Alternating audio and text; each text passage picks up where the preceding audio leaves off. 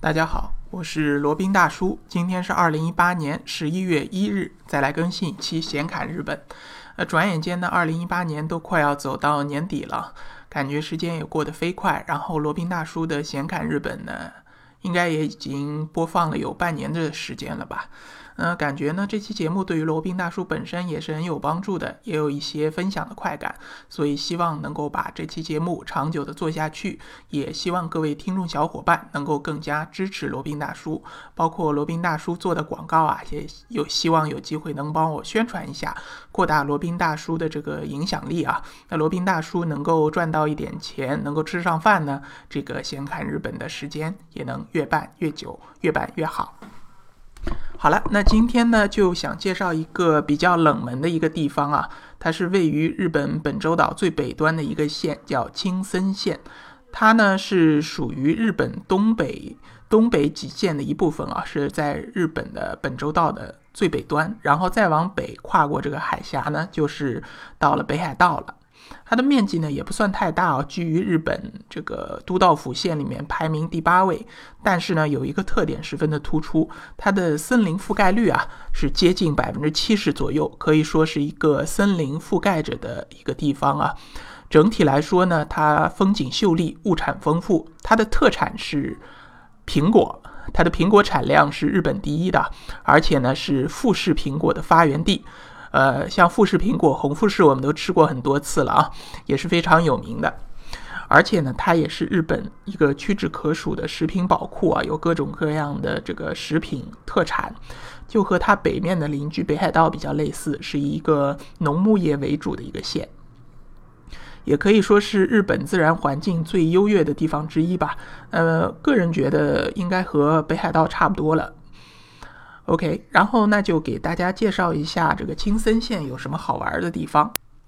首先排名第一的呢是八甲田山，它的最高峰呢有一千五百多米啊，它的山势呢也比较不算是太陡峭，然后但是呢它的面积比较大，呃，从山上呢有众多的溪流潺潺流下，呃，形成了很多的溪谷和瀑布啊，呃，整个山势呢呃错落有致，宛如仙境。那因为呢，它是一个火山群的地带，所以说呢，它的各处的火山的喷口、火山的景观以及温泉呢也非常的多，可以说是非常好的一个度假旅游的一个去处。另外一个比较有名的呢，就是石河田湖。石河田湖呢，它是跨越了青森县和秋田县啊，它是也也是由一个火山活动形成的一个，可以说是堰塞湖吧。OK，呃，石和田湖呢，在阿伊努语当中叫托瓦拉达，托瓦拉达，呃，意思直译过来呢，就是岩石的湖，就是由岩石形成的湖。呃，这个湖呢，它虽然不是在日本，呃，最大的一个湖，但是呢，它的深度是非常深的啊。它的深度在整个日本的日本的所有的内陆湖当中是排名第三的，可以想见它的这个水源资源也是十分丰富的。那这个湖呢是，呃，比较少的污染，水质的透明度也非常高。呃，当地呢可以组织游客去湖上去泛舟啊，当然它是要支付一定费用的。它是由呃当地的一个应该是一个酒店吧，可以安排你去做一个湖上的呃独木舟去泛舟河上，感觉也是不错的。OK，然后接下来介绍啊。然后是奥入濑溪流，它呢是和石和田湖也是连在一块儿的，整体呢有十四公里长，然后也有一个山势落差，大概是两百多米吧。溪流两边呢分布着各种各样的树木和各种各样的瀑布，这个溪水呢多姿多彩，两边呢怪石嶙峋，奇景遍布，可以说在不同的四季之间呢有不同的风姿。和石河田湖呢，可以说是相得益彰啊，互相映衬，景色也是非常的不错的。到了石河田湖呢，建议也顺便去观赏一下这个奥如来溪流。那说完了这些呃自然景观呢，再说一下当地的这些历史人文景观啊。呃，当地最有名的一个这个节日呢，是红前樱花节。它是在红前公园组织的，呃，在樱花季的时候呢，非常多的这个各种各样的樱花种类啊，包括枝垂樱啊、八重樱啊，各种各样的樱花呢竞相开放。那把当地呢染成了可以说是日本第一的一个樱花园。到了樱花季的时候呢，各种游人以及游客呢就会到红前公园去赏樱啊，不管是在白天还是在晚上。呃，尤其在晚上，景色是更加的不错，可以一边赏樱，然后一边可以看一下远处的一个天守阁。对，红前公园这边呢也是有天守阁的。大家不要以为这个天守阁只是在大阪城有啊，各地都有天守阁的。实际上，天守阁它的原意呢，就是指这个守望着这一块土地的一个城堡。所以说，各地的大名、各地的将军呢，都会在自己的封地内修建天守阁。好，那说完了这个樱花节，那还有当地非常有名的这个温泉啊，有一个呢是叫酸汤温泉，这个名字还是比较奇怪的，就让我想起了酸汤肥牛啊。它这个温泉呢年代也是比较久远了，它是三百多年前这个创建的啊，然后呢，在一九五四年被授予了国民温泉第一号的称号。这个不知道它排名是怎么排的，我不是特别清楚，为什么不是这个？呃，香根温泉为什么不是大分别府温泉啊？为什么是这里？呃，总而言之呢，它的历史是非常的悠久了。那从江户时代开始，一直延续至今，人气也非常的旺。然后其中呢，有一个叫大浴场，它叫千人浴池，呃，就意思就是可以容纳千人以上来泡澡。所以说呢，呃，当地的男女老少，包括游客，也都会到这个千人浴池这边泡一泡这个酸汤温泉。另外一个比较有名的呢，是位于西金青深浦海岸的黄金渠不老不死温泉啊。不老不死什么意思？可能就是，泡完以后就可以不老不死了。它呢是这个一个酒店附属的一个温泉啊，呃，泡在里面呢可以欣赏海中的落日。对了，它是一个露天的温泉，那大家有机会呢可以去试一下，看看泡完以后呢。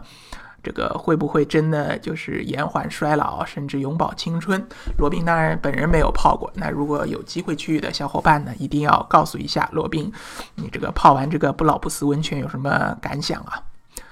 接下来呢，想说一个比较应景的话题，呃，在青森呢，就在这两天有一个非常有名的一个景点，呃，就在十月底、十一月初的时候是正好可以去看的，叫鸢沼招烧。可能比较拗口啊，鸢沼呢是当地的一个这个一个地点的名字，朝呢就是朝阳出生的朝，烧呢就是火烧的烧，什么意思呢？就是朝阳出生，它的太阳映射在鸢沼这一片地方，呃，整个山体呢呈现出一个火焰般的嫣红的一个景色啊。然后呢，呃，你如果是在当时太阳升起之前到达这边呢，呃，用这个广角镜头拍啊，就可以拍到这个太阳升起，然后这个阳光直射在山间红叶间的这个美景。所以说呢，你想要欣赏这个美景呢，就要比较辛苦一点，一定要在呃十月底、十一月初这个枫叶正红的时候赶到当地。这个时候呢是看红叶的最佳时机，而且而且呢一定要记住，一定要在日出之前抵达这个鸢沼啊。那既然它是这个朝烧嘛，就一定要有朝阳的配合。如果太阳已经升起了，那就错过这个时间段了啊。然后等到日出之前呢抵达这边，然后在日出的当时，你就可以看到这个火烧一般的太阳映着这个红叶的一个美景了。而且呢，还要这个天公作美，一定要是晴朗无云的好天气，这个只能是碰运气了。那建议呢，可以在鸢沼这边找一个酒店住下，然后每天在太阳升起之前呢，赶到当地，架好你的照相机或者摄像机，等待这个令人屏息的这一瞬间吧。